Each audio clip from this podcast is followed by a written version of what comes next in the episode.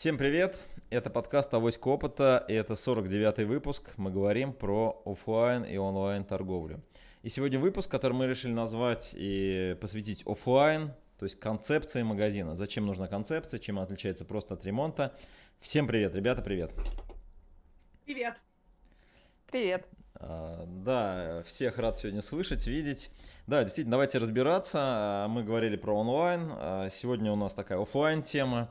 Я здесь меньше понимаю, чем мои коллеги, друзья. Вот, давай, наверное, первый вопрос, Екатерина, тебе адресую. Что же такое концепция? И вообще, вот я хочу открыть, например, магазин. Нужна мне концепция, не нужна мне концепция? Вот как вообще подходить к открытию магазина и зачем нужна концепция? Привет, Камиль, привет, Наталья, здравствуйте, наши дорогие слушатели. Спасибо, Камиль, за вопрос. На самом деле, конечно, это очень большая тема. А, мы постараемся сегодня ее максимально раскрыть в нашем выпуске. Вот. А, и начну я, как всегда, с вообще основы бизнеса. Да? А, любой розничный бизнес, будь то магазин или это более крупный, там сетка, будь это сетка розничная, либо это розничная сеть производителя, это, ну, я говорю, прежде всего бизнес да, у которого есть собственная бизнес-модель, и у кого-то, у которого есть собственная стратегия. Вот если мы смотрим на бизнес с точки зрения стратегии, а, основой всегда является такая история, как позиционирование. Да? Что такое позиционирование? Мы уже много раз на эту тему говорили, но давайте еще раз поговорим, что позиционирование – это для кого мы делаем и что мы делаем. Да? Это основа любого бизнеса. Понятно, что есть еще бизнес-модель, в которой мы смотрим, каким образом мы делаем, как мы взаимодействуем, где там мы аутсорсим, где мы что-то делаем внутри компании, какие у нас партнеры, какие у нас э, потоки э, доходов и так далее, так и потоки расходов также, да, то есть это достаточно большая такая, можно там, если интересно, посмотреть канву бизнес-модели, набрать в гугле, посмотреть, что это такое. Вот. Но это понятно, что это уже устройство того, как вы будете реализовывать свой бизнес. Но вот в основе лежит все-таки что? Это целе... Кто это целевая аудитория и что это ваше, ваше предложение. Ну так вот, концепция как раз отражает именно эти две вещи. Да? Первое, при разработке концепции мы смотрим на то, какие покупательские сегменты будут у нас покупать, к нам будут приходить. Причем, вот как мы уже говорили, особенность розничного бизнеса заключается в том, что вы физически находитесь в одном конкретном месте – и понятно, что у вас могут быть определенные там, целевые сегменты, на которых вы метите свой магазин, и вы должны это делать. Но помимо этого у вас будут еще целевые, у вас еще будут сегменты, которые будут жить рядом, проходить мимо рядом, проезжать мимо рядом, работать рядом. Ну, то есть люди, которые находятся в вашем, вот, вокруг вашего location а, вокруг вашего местоположения, вашего магазина. Поэтому, конечно же, при разработке концепции мы должны учесть все сегменты потребителей, все, не потребителей, а покупателей в данном случае, да, все сегменты покупателей, которые могут оказаться в нашем магазине, конечно же, с фокусом на основную нашу целевую аудиторию. И вот когда мы уже понимаем, да, что эти люди, кто эти люди и что они хотят, мы уже можем предлагать им то, что они хотят. То есть предлагать именно то, а, сделать предложение бренда, то есть то, что лежит в основе концепции. А, фактически это, конечно, какое-то, ну, мы это называем часто вербальной концепцией, мы объясняем, да, какие, какой товар мы им предлагаем, какую атмосферу люди хотят получить, какой опыт они там получат, каким образом они будут двигаться по магазину, а, кто там будет их сопровождать, как будет с ними взаимодействовать торговый персонал, как будет организована навигация, как будет организовано а, управление вниманием, да, потому что, в принципе, навигация – это только часть коммуникации, только часть инструментария управления вниманием. По сути своей нам нужно а, человека, который попал к нам в магазин, таким образом провести по нашему магазину, чтобы он, во-первых, проще всего понял, что же он тут делает, да, что он здесь может купить, что мы ему предлагаем. И также он просто должен это дело выбрать. Да, то есть мы должны все вот эту вот истории в магазине ему это объяснить. Вот. Сначала пишется вербальная концепция, то есть мы понимаем, кто наша целевая аудитория, какие у них проблемы, какие у них функциональные потребности, эмоциональные потребности, какие у них глубинные потребности, зачем они к нам приходят, что мы им предлагаем, да, какие функциональные, эмоциональные характеристики у нашего предложения есть, какие ценности у, нас, у нашего продукта, у нашего бренда есть, да, у нашего магазина будущего есть, и каким образом они будут взаимодействовать вот в этом вот 3D-пространстве. Да, это, в принципе, дополнительная часть брендинга, которая присутствует только в 3D-реальности, то есть в трехмерной реальности, как человек будет, я уже говорила, продвигаться да, и взаимодействовать каким образом. Вот. И уже после этого, после того, как мы поняли, для кого мы, что мы, как мы, какими даже там, может быть, те же самые бизнес-процессы мы будем дело осуществлять, да, то есть будет ли у нас один человек персонала, пять человек персонала, десять, они будут приветствовать его сразу или будут даже помогать, ждать, пока человек каким-то образом ну, осмотрится, сориентируется, сам захочет к ним обратиться, да, подойдет.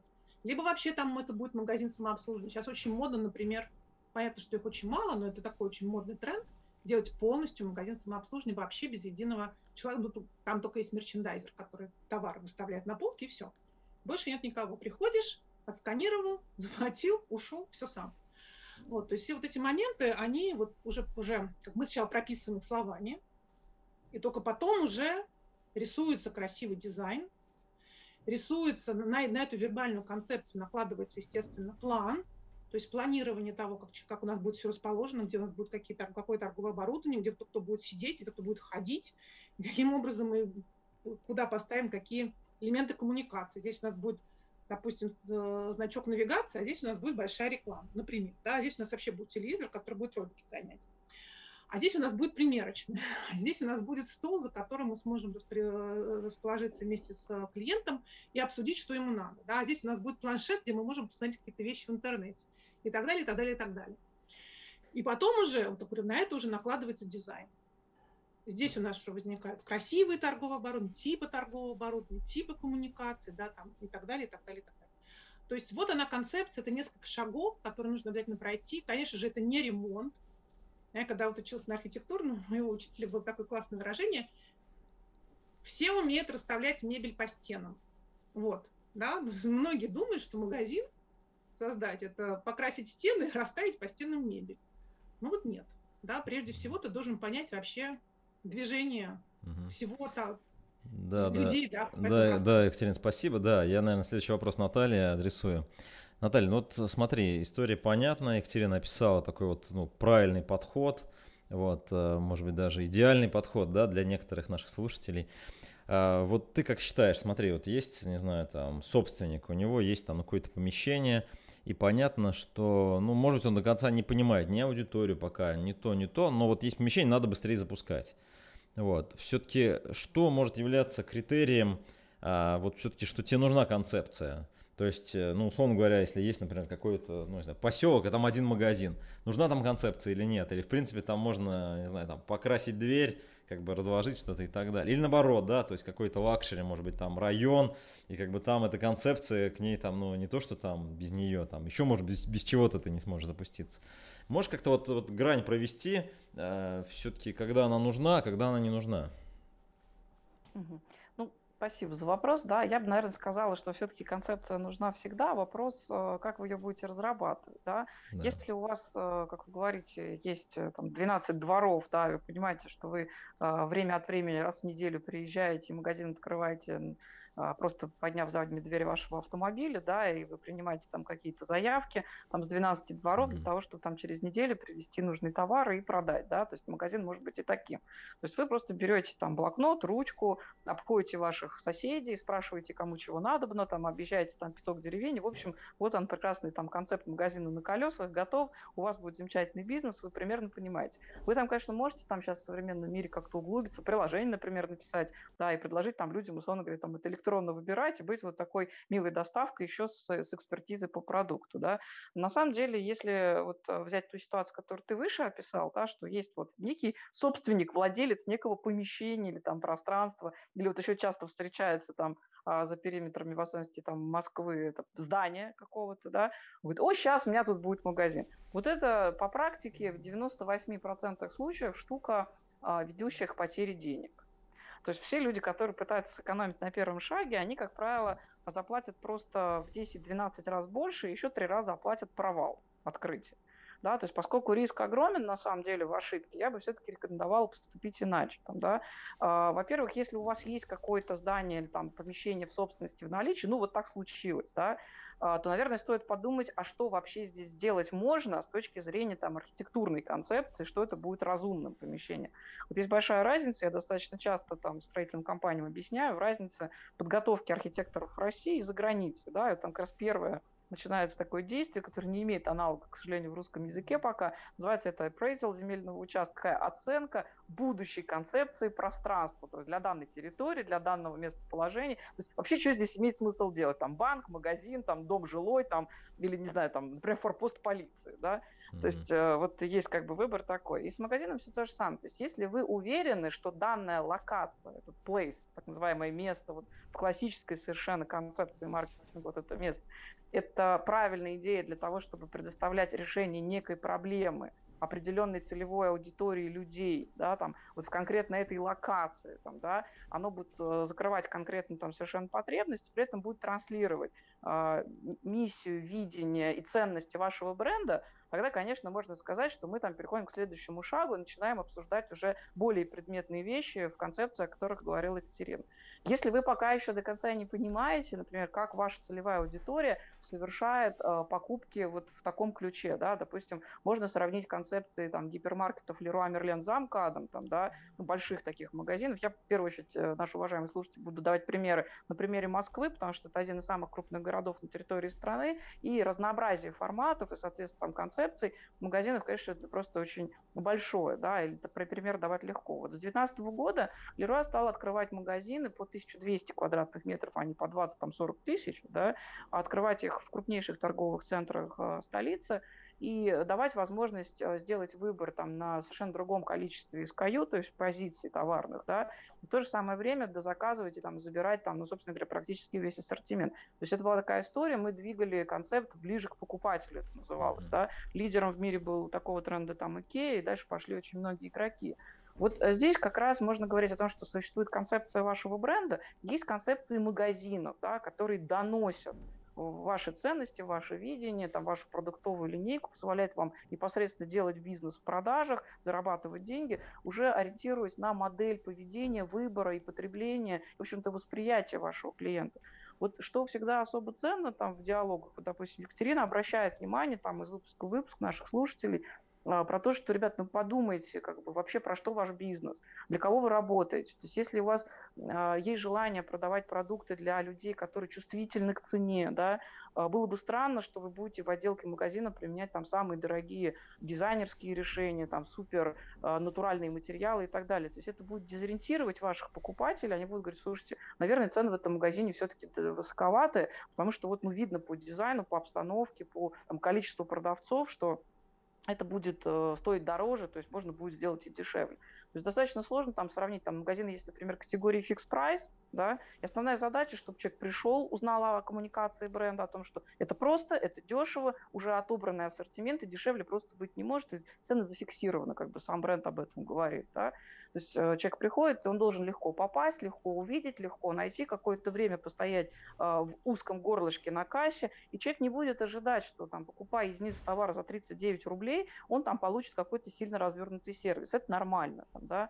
В то же самое время человек, который приходит покупать брендовую там, одежду, например, от Dior, да, или там от Chanel, он рассчитывает, что ему будет комфортно в примерочной, что э, с ним персонально будет работать продавец, да, что он может прийти не один, и э, человек, с которым он пришел, его там удобно усадят, э, ему что-то предложат, и вообще процесс покупки будет совершенно иначе выглядеть, содержательно иначе. Да?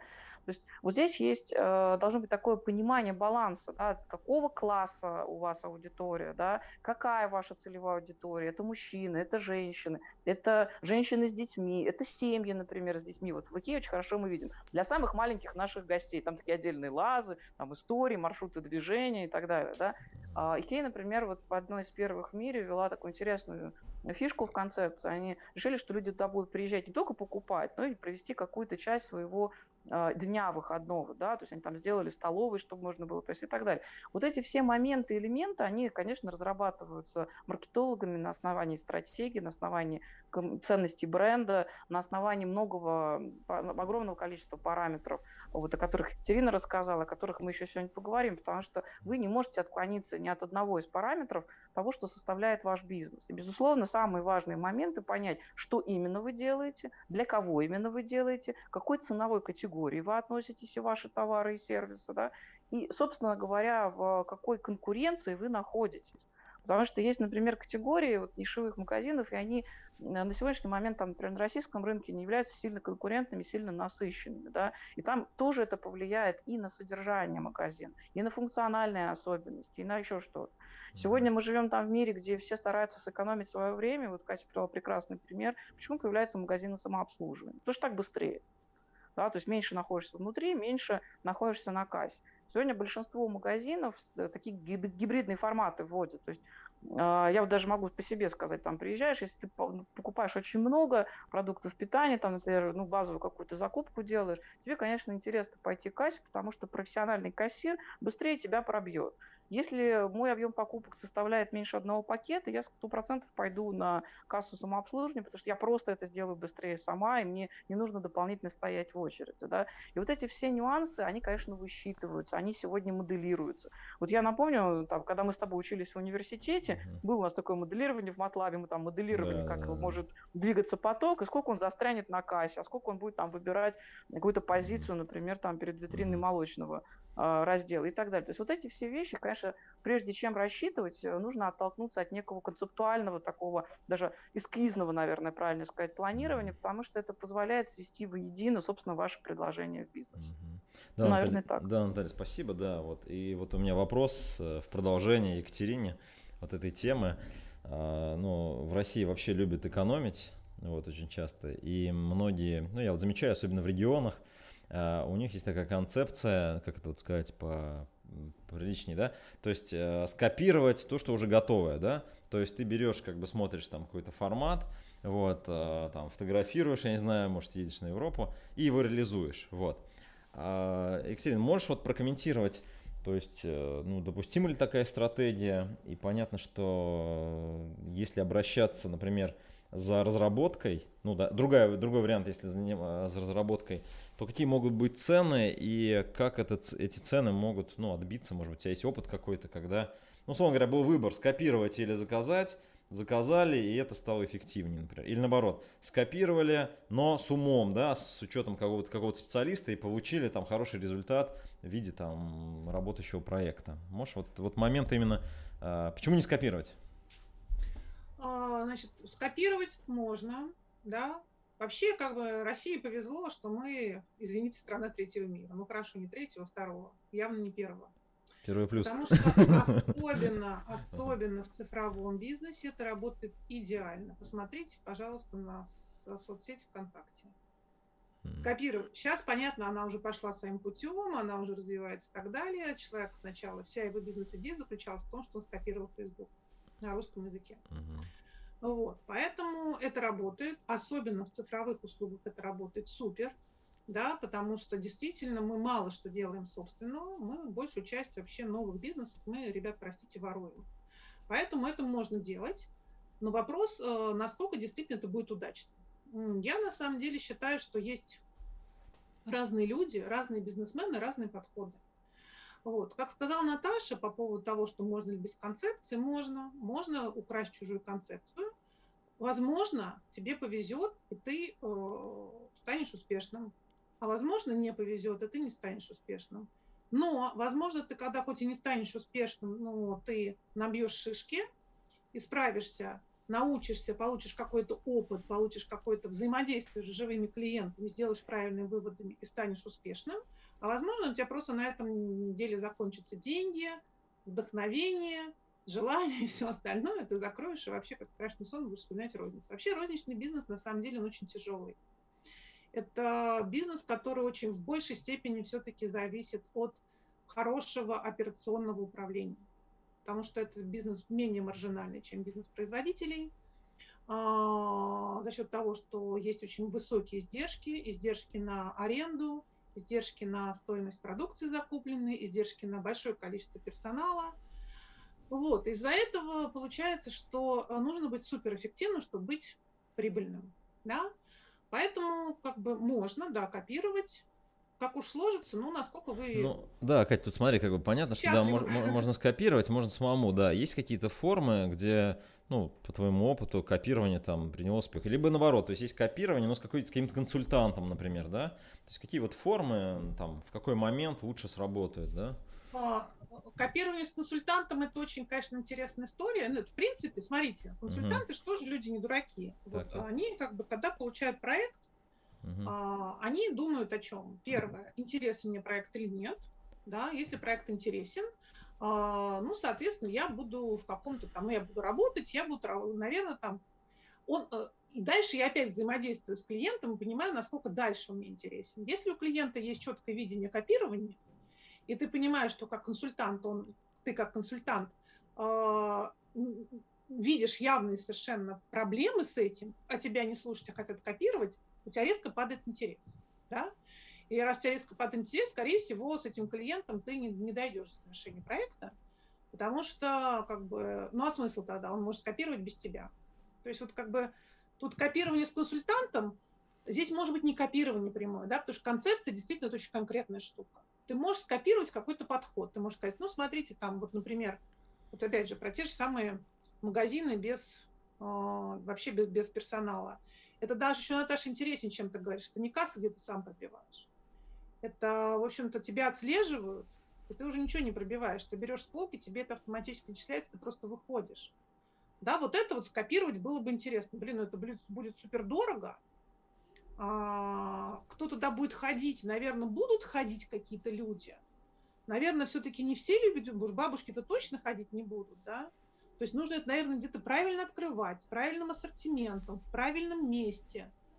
Это сможет получить какой-то, наверное, результат. Я думаю, что мы все туда движемся, и много таких магазинов, скорее всего, будет там лет через 20.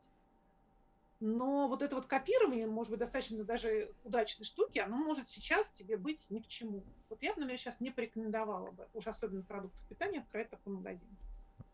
Да? Ну, вот, ну, нет. Я вот про копирование тоже добавила, да, мне кажется, что есть очень успешные практики в рынке, да, такого копирования, когда человеку сложно самому делать концепцию, да, сегодня есть огромное количество франшизных продаж, да, вы действительно копируете. А, есть а, прекрасные концепты, разработанные там гигантскими игроками рынка. Даже вот из отрасли по продаже продуктов питания есть такой прекрасный формат, как фасоль. Он отлично разработан, он действительно дает возможность сделать а, бизнес по образцу. Там, да, в прошлом выпуске там, или в прошлом обсуждали брендированные пункты выдачи заказов. Да, сейчас есть огромная история про развитие бизнеса ПВЗ там, от Wildberries, да, они тоже дают рекомендации и так далее. То есть mm-hmm. Там на самом деле достаточно много всего прописано. Если сложно самому, то можно пойти таким да. путем. Мы э, неоднократно, по-моему, посвящали там, этим особенностям эфира, и, в принципе, можно там вернуться, переслушать, если для вас это актуально. Про копирование есть еще второй подход, да, то есть можно взять такие умные вещи из бенчмаркинга, из там, копирования каких-то подходов, вот то, что Екатерина подсказывает. Безусловно, если вы там хорошо владеете бизнесом, да, вы считаете, что у вас там суперпрофессиональная команда, вам не нужны внешние какие-то консультанты, вы можете справиться с разработкой концепции сами, а почему нет, да, то есть вы тоже будете брать какие-то элементы, смотреть лучшие практики и комбинировать какую-то свою уникальную рецептуру для успеха вашего магазина, вашего формата, вашего концепта, в прямом смысле слова, там, в конкретной локации, да, и понятно, что все это потом должно наложиться на огромное количество функциональных особенностей, конкретно там вашей категории, вашего типа ведения бизнеса, в вашей отрасли, в вашем городе, даже в том самом конкретном месте, на углу там, которого стоит там какой-то стрит-формат, да, или еще что-то, да.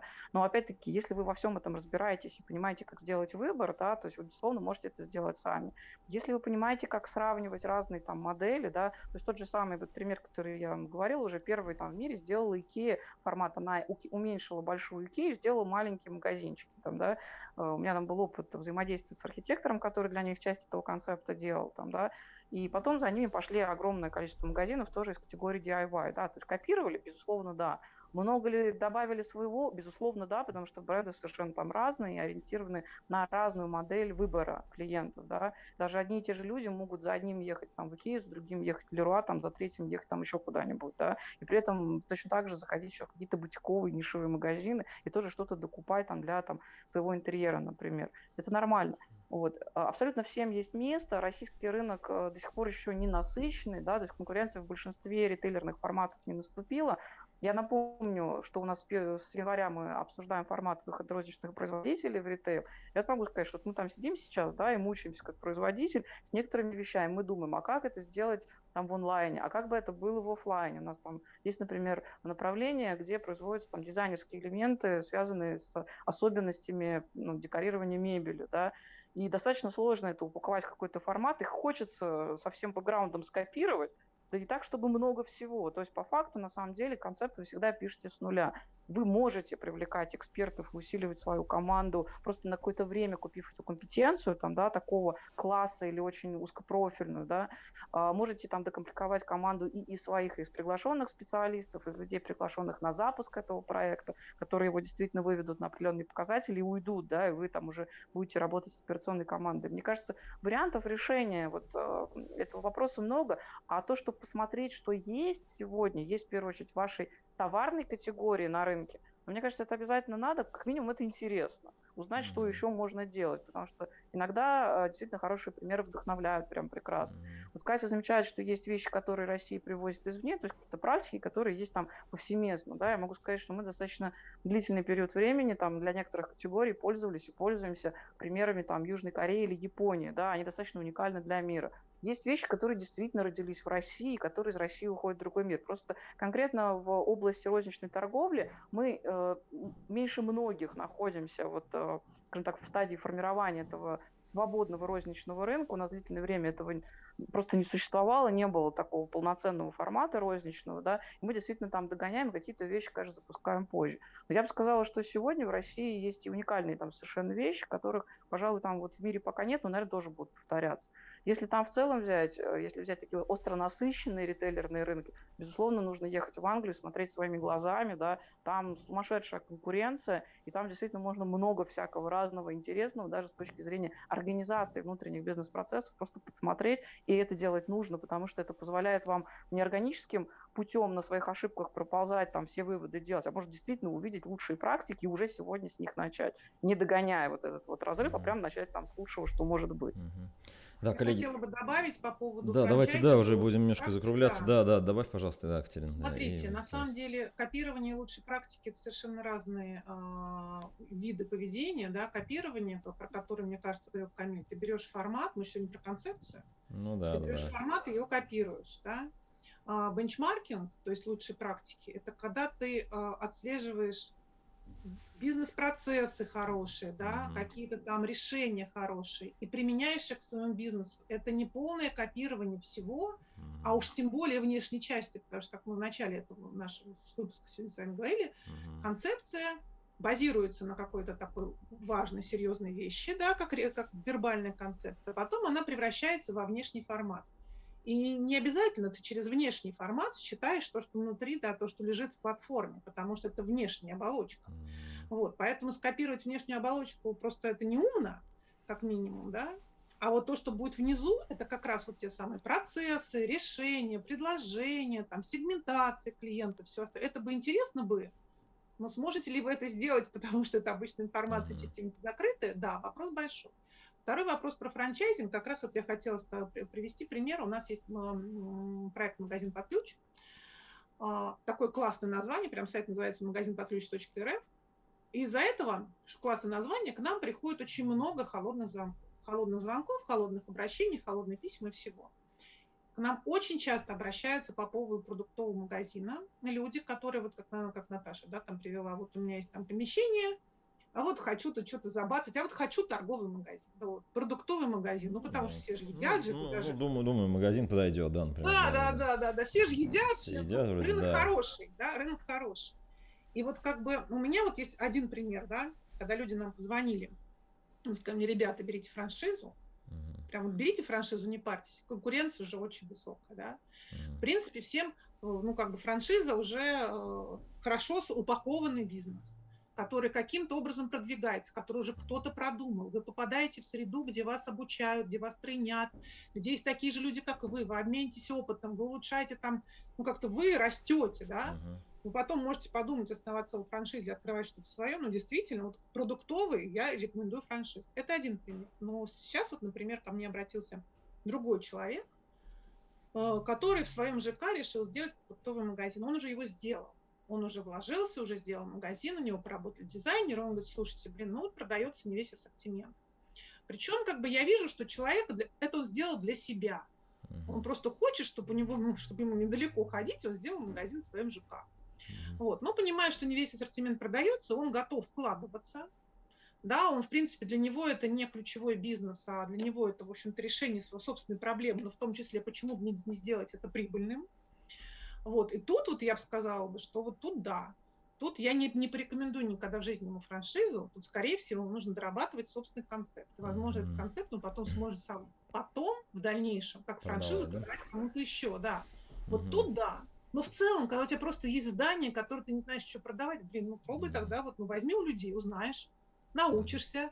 Вот там потом, может, скопируешь, не скопируешь, делаешь что-то свое, но, по крайней мере, ты в это влезешь, mm-hmm. пойдешь и поймешь, бизнес сложный. Розница сложный бизнес, mm-hmm. потому что он низкомаржинальный.